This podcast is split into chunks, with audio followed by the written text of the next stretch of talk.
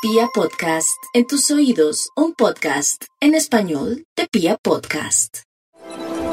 Para los Aries en este año 2022 quiero comentarles que lo mejor que tienen se orienta en dos direcciones. Una, aquella relacionada con las posibilidades que tienen de establecerse en otros lugares, ya sea de salir del país, de establecerse en otra latitud, de moverse hacia otro lugar. Bueno, para todo eso están perfectamente.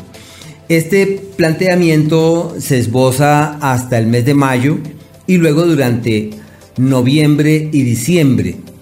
Y a partir del mes de mayo entran en un ciclo maravilloso para redefinir su proyecto de vida.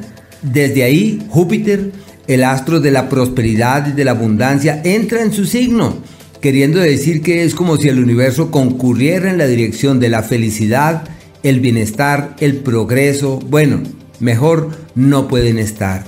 Y Saturno, que es el astro de las pruebas y de las luchas, avanza por el eje de los amigos y de las relaciones con terceros, así que lo ideal es que no esperen soluciones que vengan de la periferia, tienen que decir, por mi propia mano voy a hacer lo que debo hacer.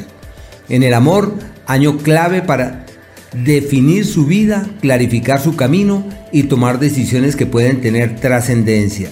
En lo económico, la clave está en la innovación y en la apertura mental hacia nuevas oportunidades o hacia nuevas posibilidades. Marte, cerca de la Tierra, eh, a partir de agosto, un ciclo decisivo en lo académico, magnífico para profundizar en nuevas temáticas e ideal para darse cuenta que hay otras formas de leer la vida, de abordar la vida y de conectarse con ella. No olviden que empieza el, año con pie derecho y todo está de su lado enero y febrero.